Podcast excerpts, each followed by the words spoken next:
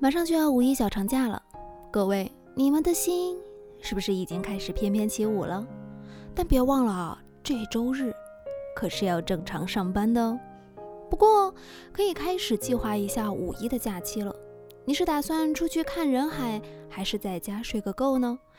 怎么着都得提前规划一下吧。毕竟这是上半年最后一次的小长假，好好给自己放轻松一些。毕竟。热爱生活，才能好好工作。